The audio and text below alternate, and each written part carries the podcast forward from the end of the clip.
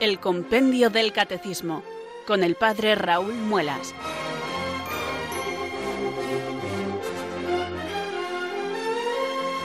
Muy buenas tardes, queridos oyentes de Radio María. Son las 4, las 3 en Canarias. Aquí comienza una nueva edición del programa El Compendio del Catecismo de la Iglesia Católica. Reciban desde Talavera de la Reina un saludo muy cordial del Padre Raúl Muelas, que un día más les habla desde estos micrófonos de Radio María, la radio de la Virgen, la fuerza de la esperanza. Sed todos bienvenidos.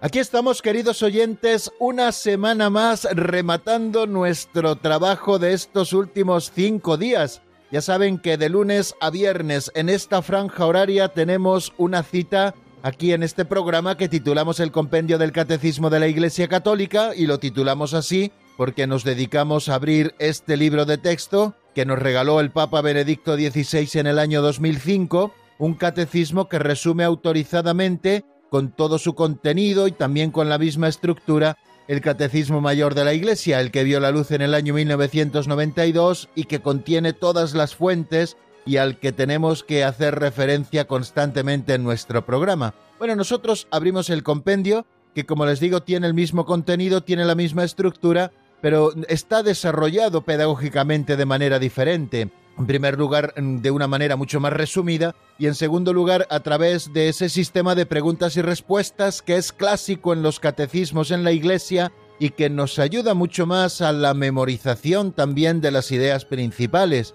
Cuando se presentan los temas con preguntas y respuestas, pues ya saben que una pregunta suscita una respuesta, esta respuesta quizá vuelve a plantearnos una nueva pregunta, esa nueva pregunta suscita una nueva respuesta, y así la Iglesia pues va mostrándonos la doctrina de una manera muy sencilla y en 598 números, que son los que tiene el compendio del catecismo, pues nos expone todo ese contenido que aparece quizá mucho más desarrollado en el Catecismo Mayor de la Iglesia. Bueno, pues nosotros ya tenemos en nuestras manos, queridos oyentes, este libro, el Compendio del Catecismo de la Iglesia Católica. Yo ya le tengo abierto por la página 172. En esta página vamos a continuar. Supongo que las ediciones que ustedes tengan en sus manos estará paginada de la misma manera. Bueno, pues vamos a repasar un par de números que fueron los que ayer estuvimos viendo en el avance de doctrina porque el sexto mandamiento prohíbe todos los pecados contra la castidad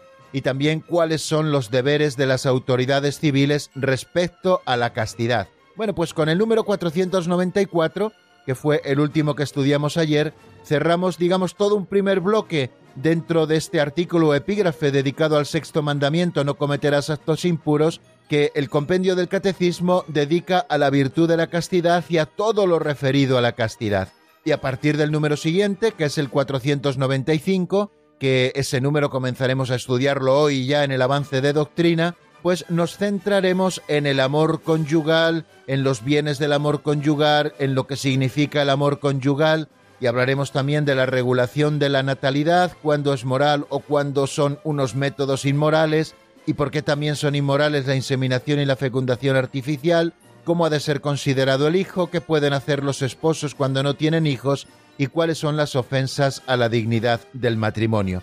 Bueno, pues como ven vamos a abrir un segundo bloque dentro de este mismo mandamiento que estamos estudiando, que es el sexto mandamiento del Decálogo, no cometerás actos impuros, y que si nosotros miramos la segunda tabla del Decálogo vemos que es el tercero de los que estamos estudiando. Siete mandamientos se contienen en la segunda tabla del Decálogo. El cuarto, honrarás a tu padre y a tu madre. El quinto, no matarás. El sexto, no cometerás actos impuros.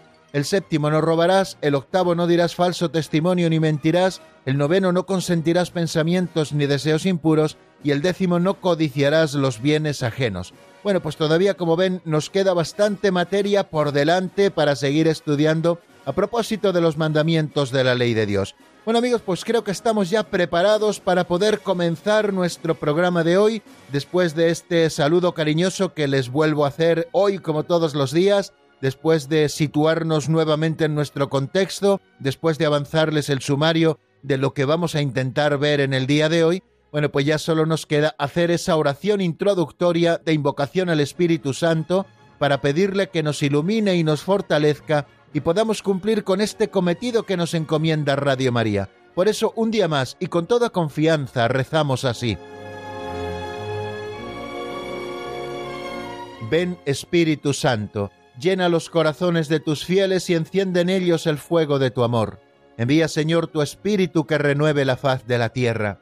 Oh Dios, que llenaste los corazones de tus fieles con la luz del Espíritu Santo, concédenos que, guiados por el mismo Espíritu, sintamos con rectitud y gocemos siempre de tu consuelo. Por Jesucristo nuestro Señor. Amén.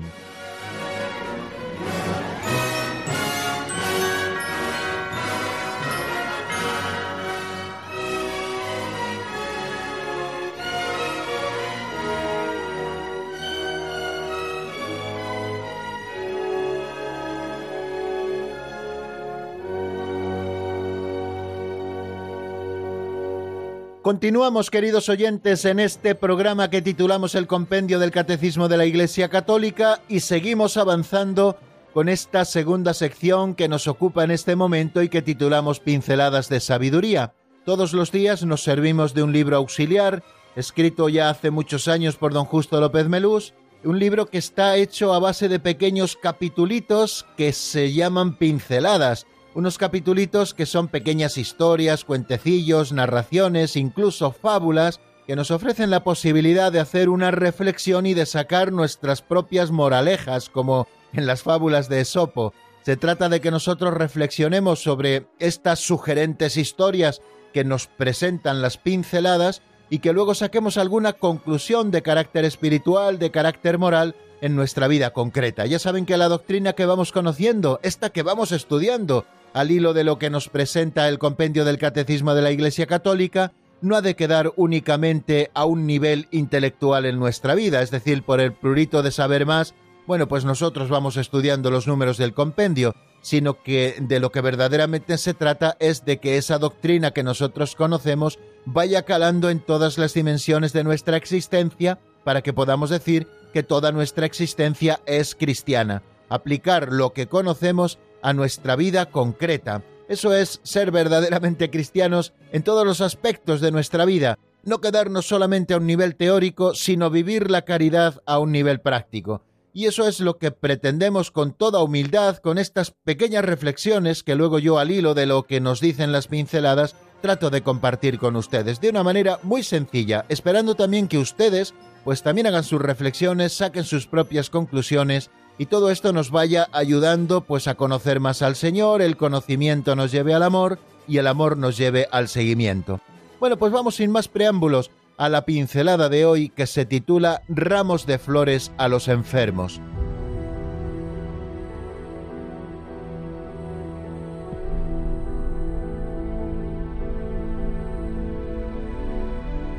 Ramos de Flores a los enfermos. Está bien llevar ramos de flores a las tumbas de los seres queridos, pero estaría mejor llevarlos antes de morir, para que puedan oler el perfume de nuestro cariño. Está bien llevarles flores cuando han muerto, pero aún estaría mejor consolarlos y alegrarlos en su enfermedad. Que nadie se nos vaya sin sentir nuestro cariño y cercanía. Esto vale más que los homenajes y elogios póstumos. Unos indios de la selva ecuatoriana Lloraban sentados alrededor de su abuela moribunda. Un forastero les preguntó por qué lloraban delante de ella si todavía estaba viva. Y ellos le contestaron para que sepa que la queremos mucho, que no se nos vaya sin saber nuestro cariño, que lo sepa a tiempo, que vea el amor que le hemos tenido y ahora se lo expresamos con la pena al saber que ya no va a quedarse con nosotros.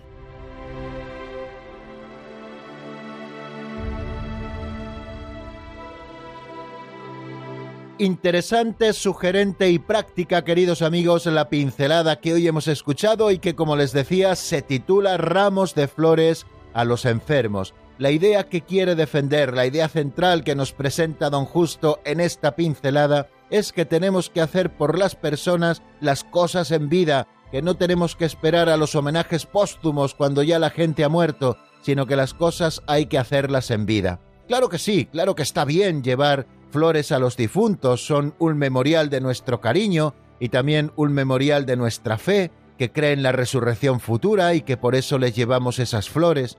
Es bonito tener una flor puesta a las personas que hemos querido, que nos recuerdan que están también con nosotros ya de otra manera, que nos recuerdan que tenemos que seguir cumpliendo un deber de caridad para con ellos, elevando oraciones y sacrificios en sufragio por su eterno descanso. Todas esas cosas están bien, y tampoco las critica don Justo, simplemente nos dice que más importante que hacerlo después de muertos, es importante hacerlos antes de que estos mueran, porque en vez de solo llevar flores a los difuntos, no llevamos también flores a nuestros enfermos, para que sepan que les queremos, que les tenemos cariño, que estamos ahí a su lado, que estaremos siempre a su lado, que procuraremos cuidarlos lo mejor que sepamos, que se sientan arropados, que se sientan acogidos. ¿No es más importante hacer esto en vida que luego una vez después de muertos?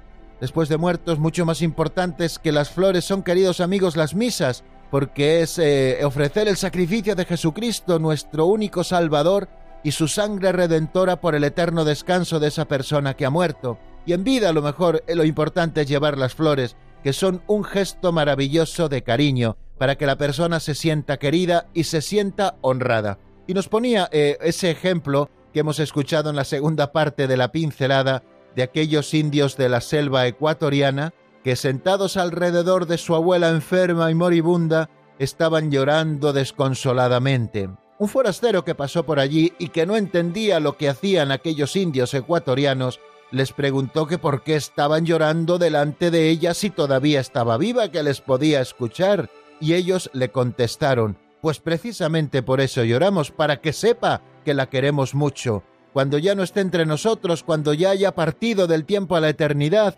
cuando ya se haya producido la muerte, es decir, la separación del alma y el cuerpo, ella ya no podrá escucharnos como nos escucha ahora, de manera que, para que sepa que la queremos mucho, nosotros lloramos en torno a ella cuando todavía está con nosotros. Queremos que lo sepa a tiempo, queremos que vea el amor que le hemos tenido y que le seguimos teniendo, y ahora queremos expresárselo con pena al saber que ya no va a quedarse mucho tiempo entre nosotros. Bueno, pues como ven también tiene una lógica aplastante este modo de proceder, quizá que nos puede resultar chocante a nosotros, sobre todo eh, con nuestro modo de estar frente a los enfermos que ya se encuentran en trance de la muerte, que se encuentran en estado preagónico, pues procuramos, ay, que no nos oiga, no llorar delante de él, y también eso está bien para tampoco preocupar o entristecer más el corazón de aquel que va a dejarnos, eh, mantenernos un poquito firmes y mantenernos a su lado, con rostro sereno, con actitud también serena, para que el tránsito de esa persona también sea en paz y sosegado, ¿no?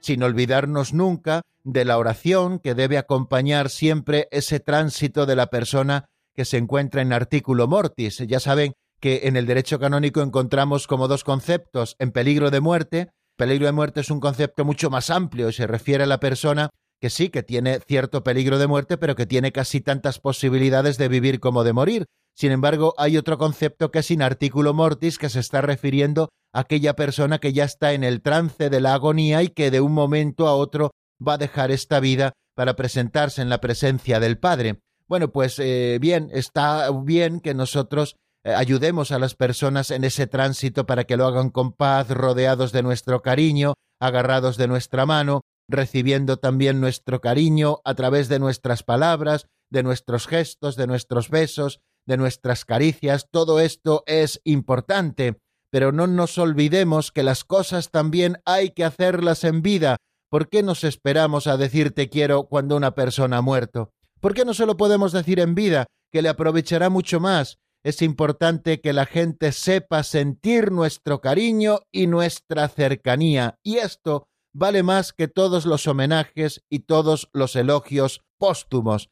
Somos muy dados a veces a los homenajes póstumos a las personas cuando quizá en vida las hemos tenido arrinconadas y solo reconocemos sus méritos una vez que han muerto. Bueno, pues yo creo que es momento también, queridos amigos, de cambiar estas cosas, sobre todo en las cosas pequeñas a las que cada uno de nosotros nos corresponde. Cuidar a los que tenemos alrededor y cuidarlos mientras todavía tienen vida, porque cuando esta vida termine y sean llamados por el Señor del tiempo a la eternidad, será el momento de ofrecer el santo sacrificio y de seguir queriéndoles de esta manera, ofreciendo sacrificios y oraciones en sufragio por su eterno descanso. Es lo mejor que podemos hacer por nuestros difuntos.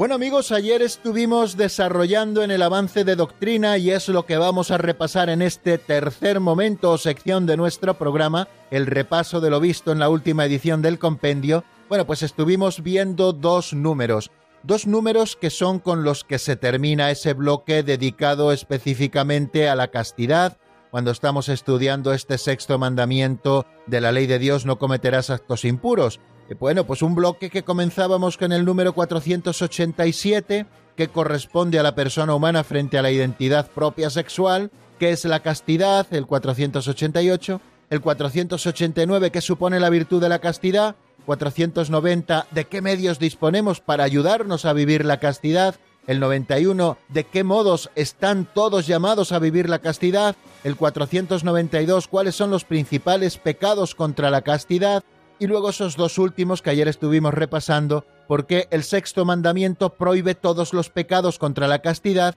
y cuáles son los deberes de las autoridades civiles respecto a la castidad.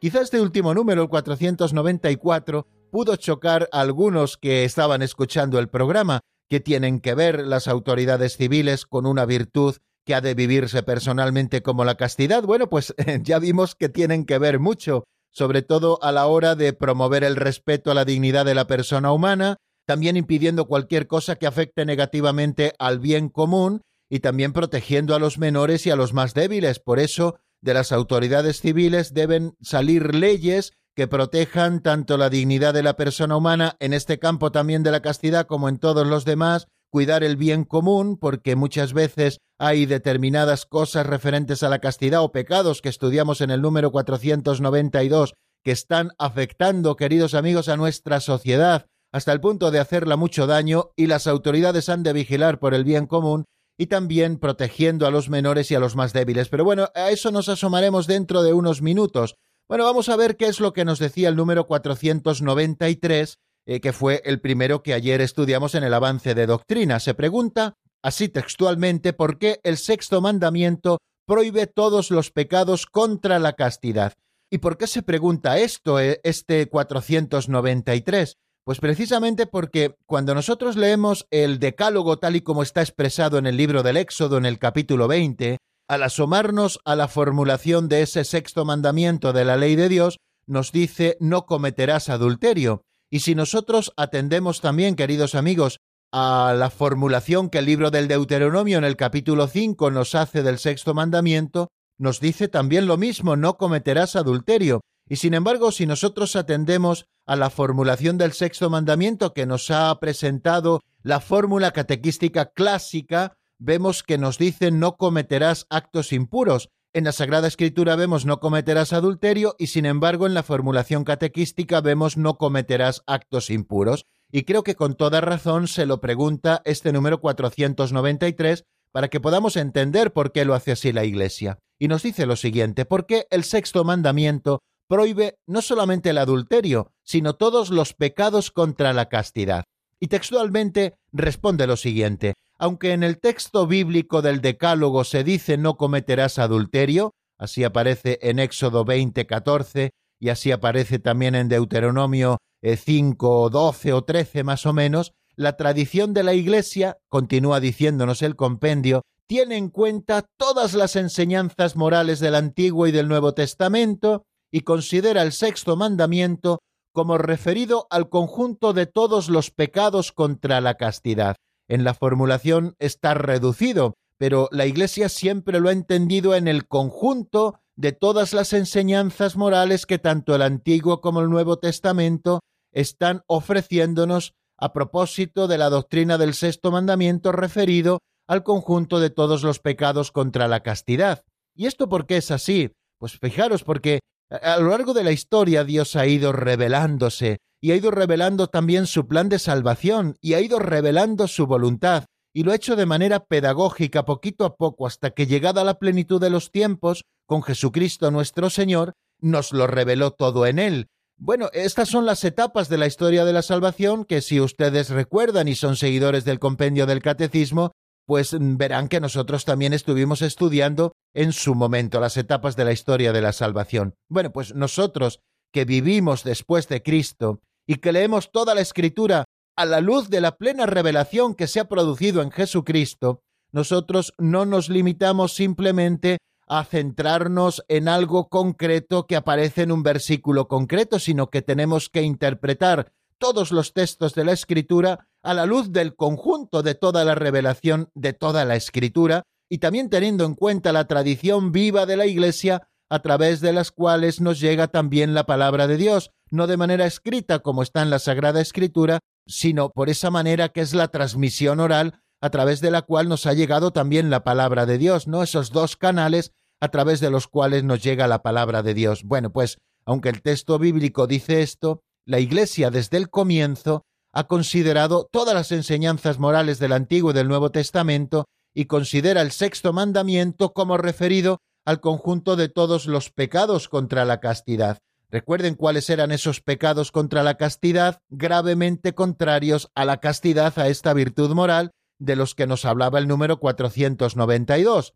Hablábamos del adulterio propiamente dicho, a ello ya se refiere el texto bíblico, pero hablábamos también de otros pecados graves, como son la masturbación, como es la fornicación, como es la pornografía, como es la prostitución, como es el estupro y como son los actos homosexuales. Fijaros lo que nos dice ese número 492 que ya estudiamos y repasamos del compendio, que son gravemente contrarios a la castidad, todas estas acciones, cada una según la naturaleza del propio objeto. Y estos pecados son expresión del vicio de la lujuria, y si se cometen con menores, pues adquieren una gravedad infinitamente mayor, porque son un atentado aún más grave contra su integridad física y contra su integridad moral.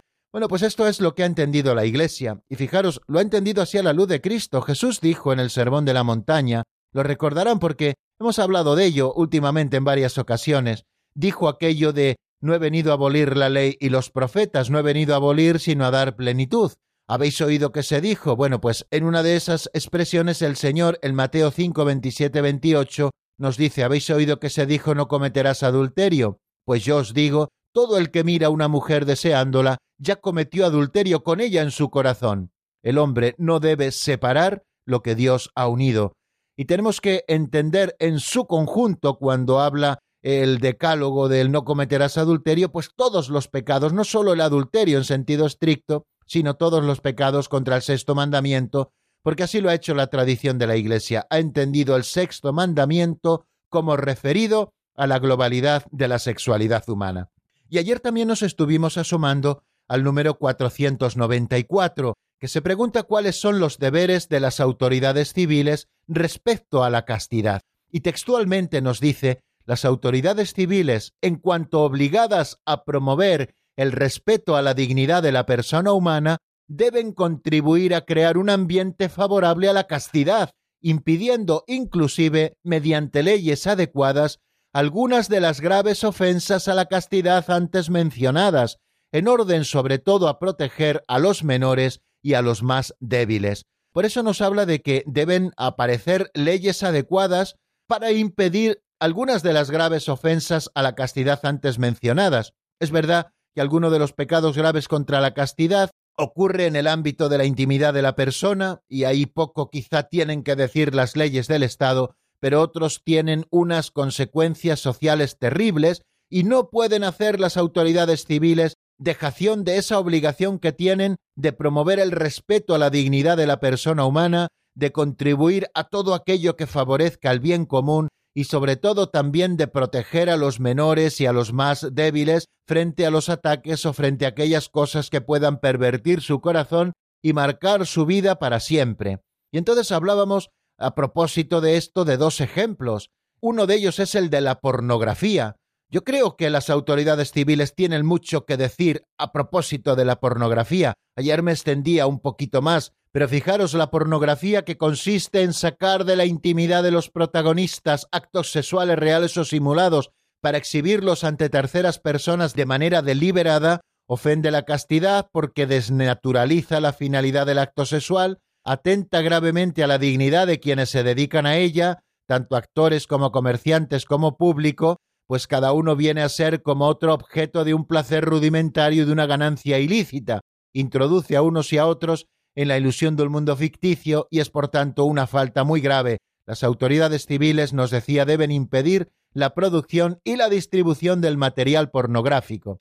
Fijaros que es importante porque también la pornografía, y esto no lo está abordando casi nadie en los medios generalistas, está creando una serie de problemas terribles en nuestros niños y en nuestros adolescentes, y también en nuestros jóvenes y en nuestros adultos. En primer lugar, porque la pornografía crea adicción, y cuando uno introduce una adicción grave en su propia vida, no está cumpliendo con sus obligaciones, está quebrantando también su dignidad personal y tantas cosas malas como nos suceden con las adicciones.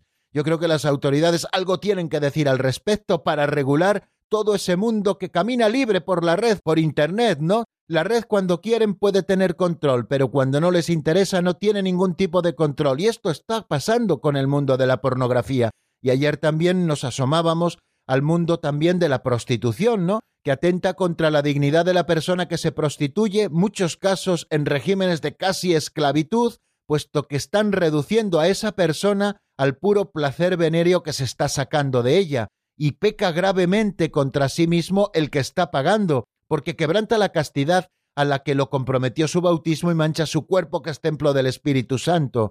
La prostitución constituye una auténtica lacra social, y en algún momento creo que alguno de los papas, no sé si el Papa Francisco, el Papa Benedicto, el Papa San Juan Pablo II, pero uno de los últimos papas ha llamado la esclavitud de nuestro tiempo a la prostitución, porque verdaderamente en muchísimos casos se trata de una auténtica lacra social como es la semi-esclavitud, y afecta especialmente a las mujeres, pero también afecta a hombres y afecta gravemente a niños y adolescentes. En estos últimos dos casos de los niños y adolescentes, el pecado entraña también el escándalo, ¿no? Y siempre es gravemente pecaminoso dedicarse a la prostitución, pero también es verdad que puede haber atenuantes en la persona que se prostituye, como puede ser la miseria, el chantaje, la presión social, que pueden atenuar la imputabilidad de la falta. Bueno, pues las autoridades civiles también tienen mucho que decir, queridos amigos, a propósito de esto y de regular esto para evitar que muchas personas sean reducidas a puros objetos sexuales, ¿no?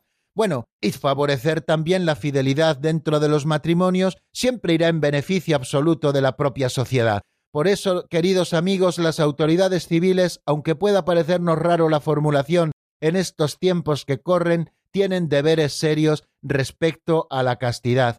Y no solamente impidiendo pecados y delitos gravísimos como puede ser el estupro, como puede ser la violación, sino también con otros actos que atentan contra la castidad y que están afectando negativamente a la sociedad, al bien común, a la dignidad de la persona y tampoco están protegiendo a los menores y a los más débiles. Bueno, pues vamos a dejar aquí, queridos amigos, el repaso de lo visto en nuestro último programa. Les ofrezco una canción de Luna Eikar titulada Eterna Morada. Esta canción está sacada del álbum Luz y Sal. La escuchamos y enseguida estamos nuevamente juntos para seguir avanzando en el estudio del compendio del catecismo. Si no estás conmigo al despertar.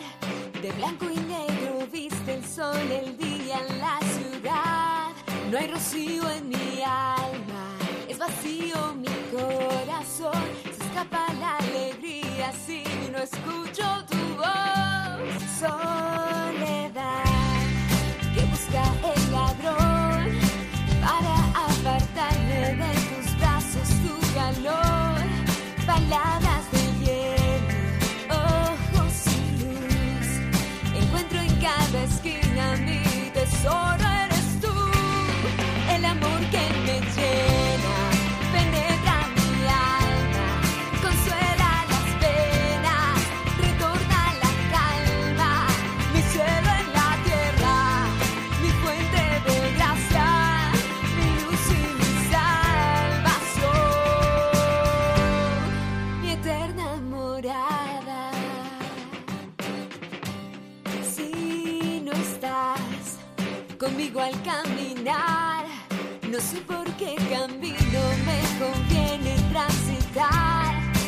gran avenida y a la cima llegar. Es el norte que me dicta más,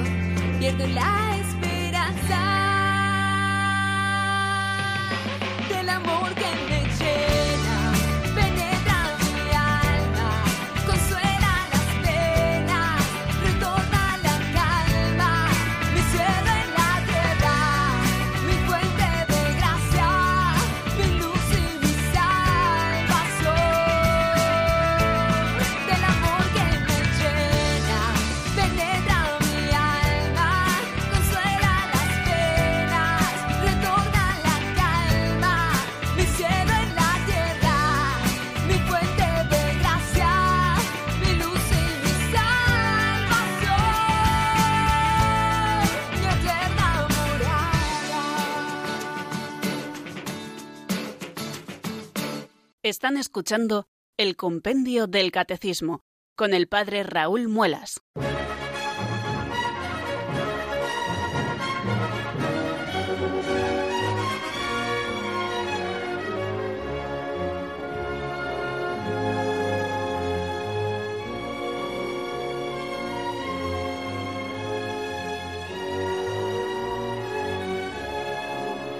Continuamos, queridos oyentes, en la sintonía de Radio María. Estamos en el programa El Compendio del Catecismo de la Iglesia Católica y como nos decía esa locución, les habla desde Talavera de la Reina el padre Raúl Muelas. Aprovecho para saludar de nuevamente a los oyentes que se hayan ido incorporando a nuestra sintonía en los últimos minutos y vamos a abordar este cuarto momento del programa que dedicamos al avance de doctrina. Nos encontramos con el número 495 que es el primero de los que dedica el compendio del catecismo en este segundo bloque del artículo dedicado al sexto mandamiento de los números que dedica al amor conyugal. El 495 se pregunta cuáles son los bienes del amor conyugal al que está ordenada la sexualidad. Y esto es lo que nos dice el compendio.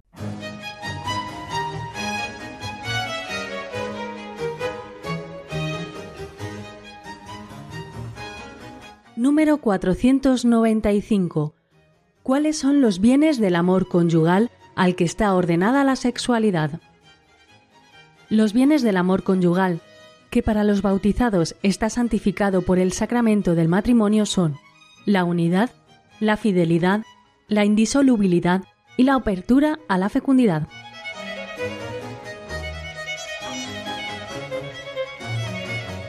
Bien, acabamos de escucharlo, los bienes del amor conyugal que para los bautizados está santificado por el sacramento del matrimonio son la unidad, la fidelidad, la indisolubilidad y la apertura a la fecundidad.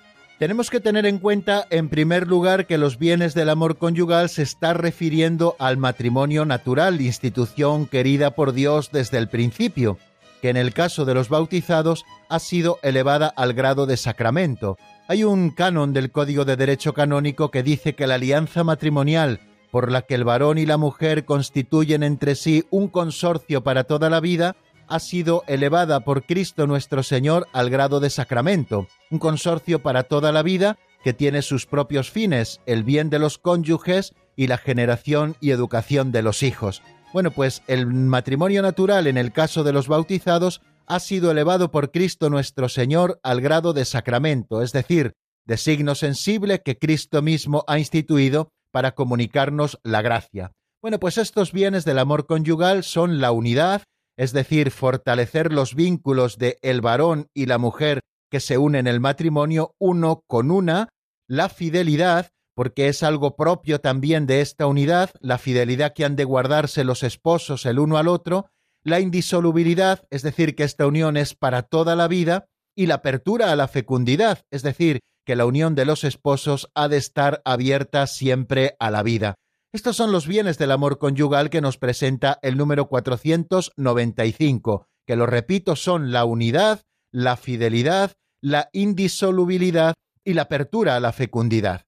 Nos dice el Catecismo Mayor de la Iglesia, cuando nos habla de estos temas en los números 2360 y 2361, nos dice lo siguiente, la sexualidad está ordenada al amor conyugal del hombre y de la mujer. En el matrimonio, la intimidad corporal de los esposos viene a ser un signo y una garantía de comunión espiritual, por aquello de que la sexualidad no sólo se está refiriendo a la dimensión corporal del hombre y de la mujer, sino a toda la persona, nos dice que la intimidad corporal de los esposos es un signo y es una garantía también de la comunión espiritual y entre los bautizados también nos especifica, como el número 495, los vínculos del matrimonio están santificados por el sacramento, es decir, se está tratando de una realidad sagrada en la que Dios mismo ha querido comprometerse por el sacramento del matrimonio. Y continúa diciéndonos, la sexualidad mediante la cual el hombre y la mujer se dan el uno al otro con los actos propios y exclusivos de los esposos, o sea que la unión íntima es propia y exclusiva de los esposos, no es algo puramente biológico, sino que afecta al núcleo íntimo de la persona humana en cuanto tal.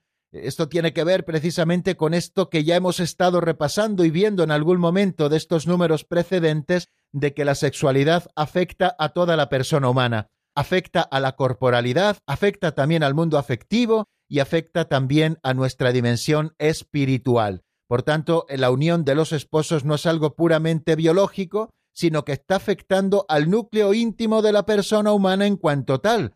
Por eso hemos hablado en el número 492 de la perversión que supone, por ejemplo, el adulterio, la fornicación, la prostitución, porque está afectando de lleno a la unidad propia del matrimonio. Por tanto, la sexualidad se realiza de modo verdaderamente humano solamente cuando es parte integral del amor con el que el hombre y la mujer se comprometen totalmente entre sí hasta la muerte. Así nos lo recuerda el Papa San Juan Pablo II en Familiaris Consorcio. Y precisamente en este momento, cuando nos está diciendo esto, nos cita el Catecismo Mayor de la Iglesia un texto del libro de Tobías en el capítulo 8, entre los versículos 4 y 9, un texto que muchas veces leemos también en las ceremonias de las bodas, ¿no? Es un texto de la Sagrada Escritura que nosotros vamos a escuchar con la solemnidad que se merece.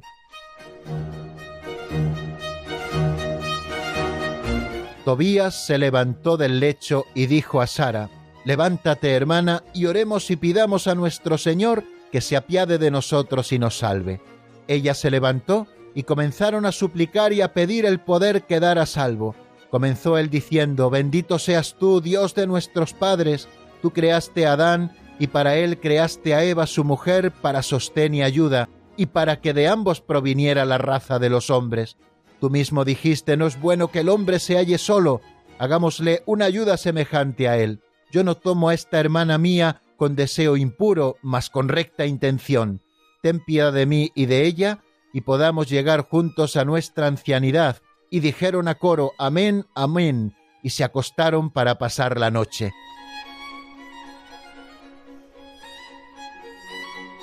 Así nos narra, queridos amigos, la Sagrada Escritura en este texto del libro de Tobías que encuentran en el capítulo 8, pues eso que el propio Tobías dice, no podemos unirnos como los paganos que no conocen a Dios.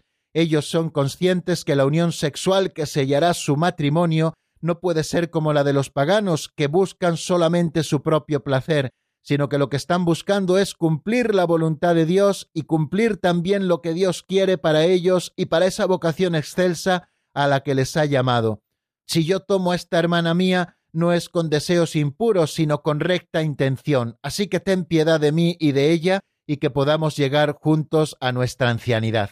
Qué bien quedan revelados en este momento de la escritura, queridos amigos, esos bienes del amor conyugal del que nos está hablando el número 495, unos bienes que son la unidad, la fidelidad, la indisolubilidad y la apertura a la fecundidad.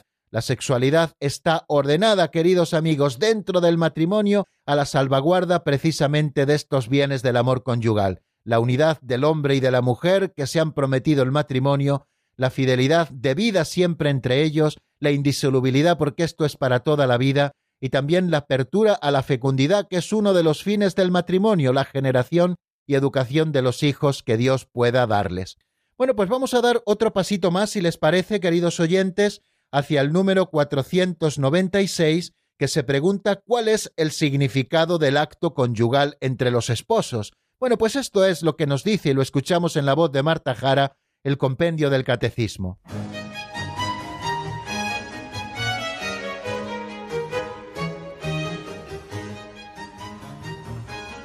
Número 496. ¿Cuál es el significado del acto conyugal? El acto conyugal tiene un doble significado de unión, la mutua donación de los cónyuges, y de procreación, apertura a la transmisión de la vida. Nadie puede romper la conexión inseparable que Dios ha querido entre los dos significados del acto conyugal, excluyendo de la relación el uno o el otro.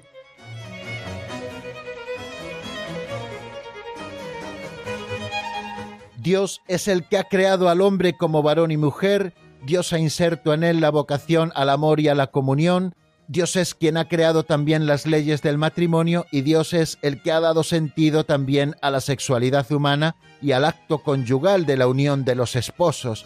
Por lo tanto, el acto conyugal, según el querer de Dios, tiene un doble significado que ha de darse siempre unido. Por una parte, la unión, que es la mutua donación de los cónyuges, como hemos escuchado en ese número 496, y por otra parte es la procreación, que es la apertura a la transmisión de la vida.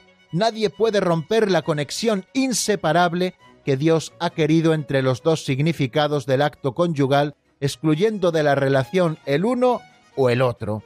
Yo creo que esto nos debe quedar claro porque es la ley que nos hace comprender el sentido de la sexualidad dentro del matrimonio y cómo ha de desarrollarse también según el plan de Dios los actos por los que los esposos se unen íntima y castamente entre sí son honestos y dignos, nos dice Gaudium et Spes, documento del Concilio Vaticano II en el número 49. Los actos con los que los esposos se unen íntima y castamente entre sí son honestos y dignos, y realizados de modo verdaderamente humano, significan y fomentan la recíproca donación con la que se enriquecen mutuamente con alegría y con gratitud.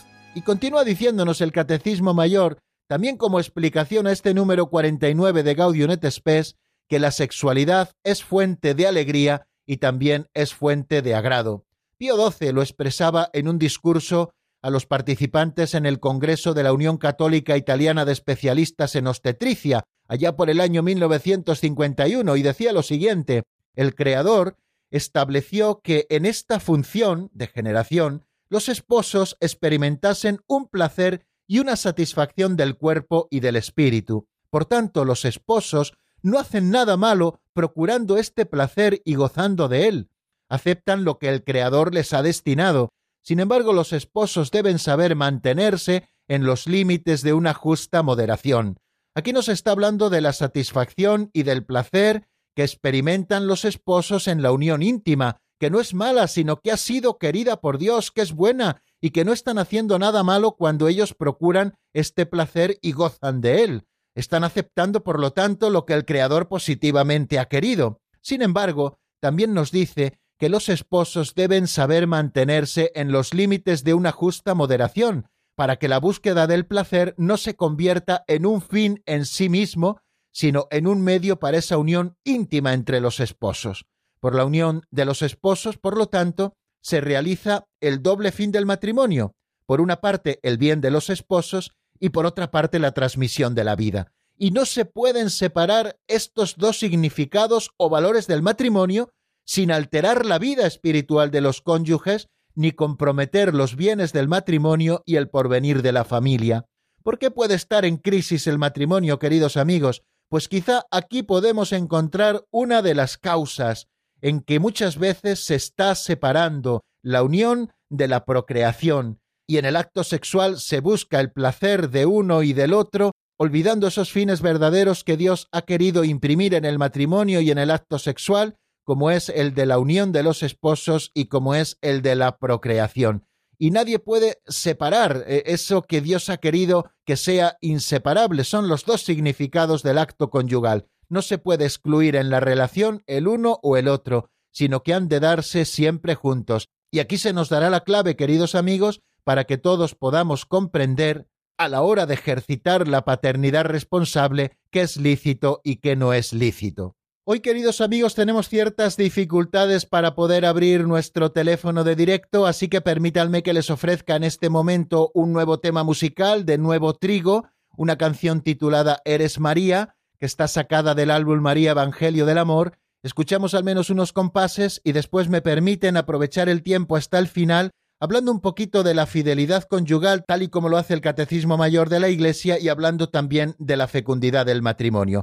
Escuchamos un poquito esta canción y enseguida estamos nuevamente juntos.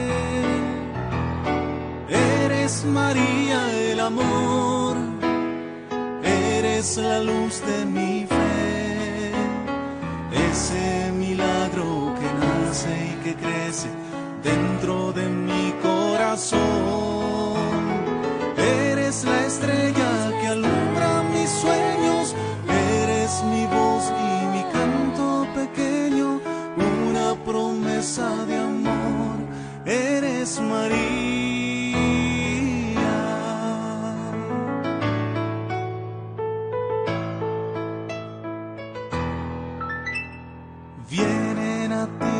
pequeños, vienen los grandes también. Repartes tus bendiciones y no miras la condición. Tú nos llevas a Dios nuestro Padre, tú nos guías en nuestro vivir.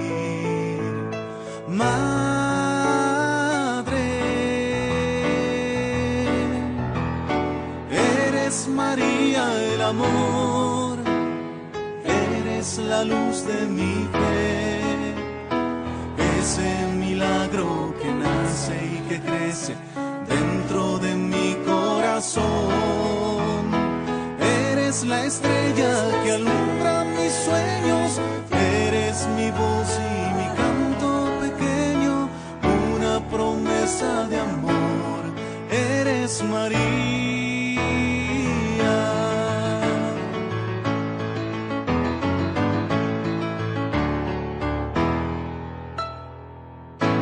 Eres tú la esperanza del amanecer, eres tú el camino que nos lleva a Dios.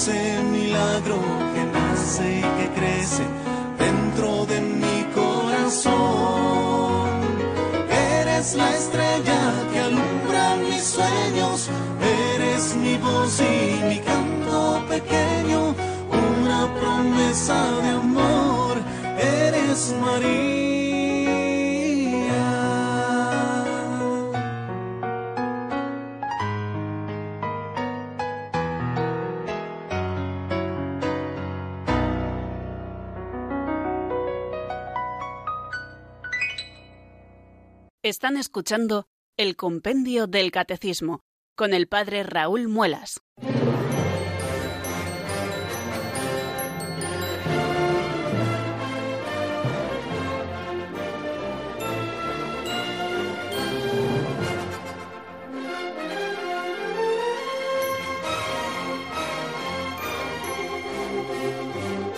Estamos, queridos amigos, en el compendio del Catecismo de la Iglesia Católica y nos encontramos estudiando el número 496, cuál es el significado del acto conyugal.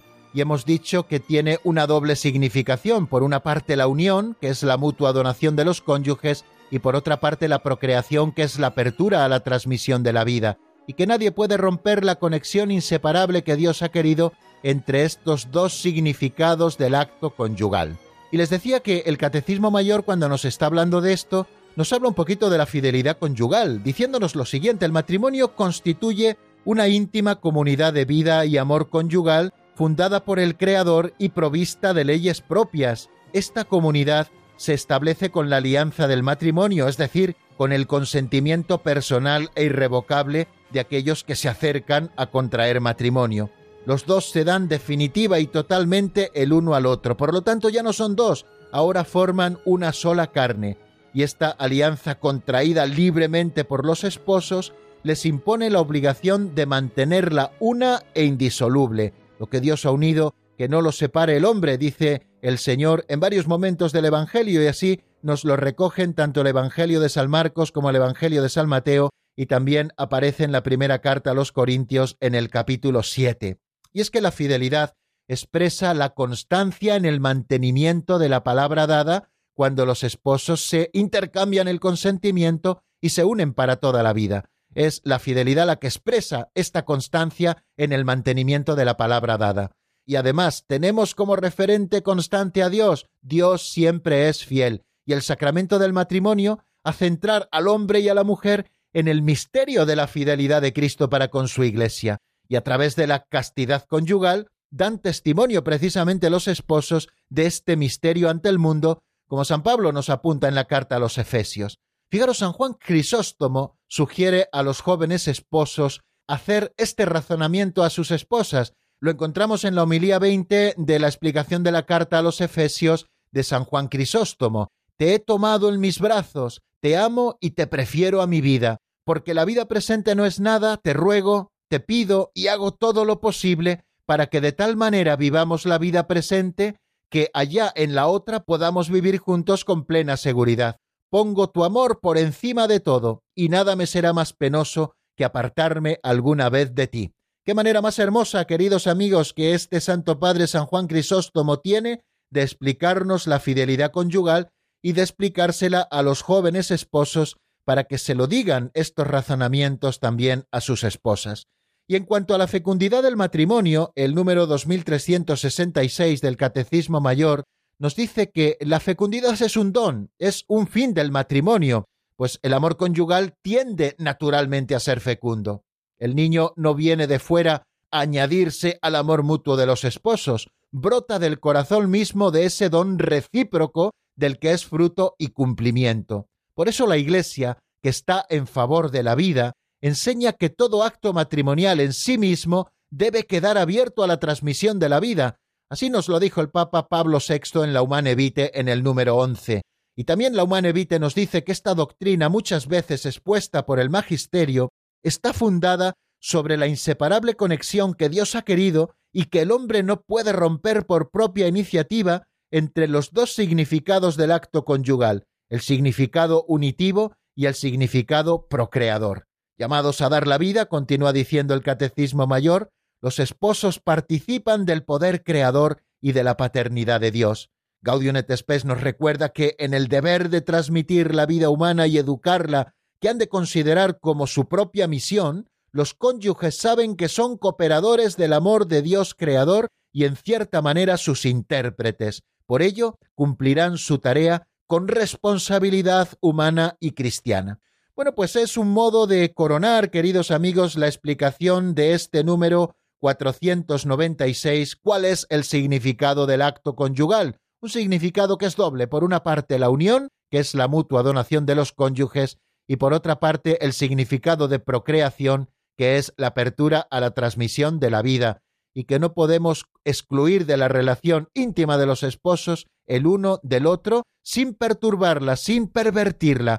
Por eso, queridos amigos, vamos a quedarnos con estos fundamentos porque la semana que viene seguiremos profundizando en estos temas.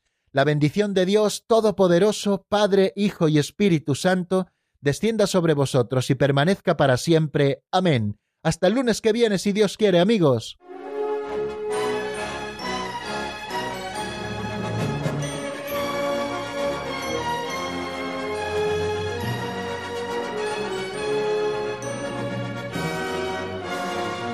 El Compendio del Catecismo con el Padre Raúl Muelas.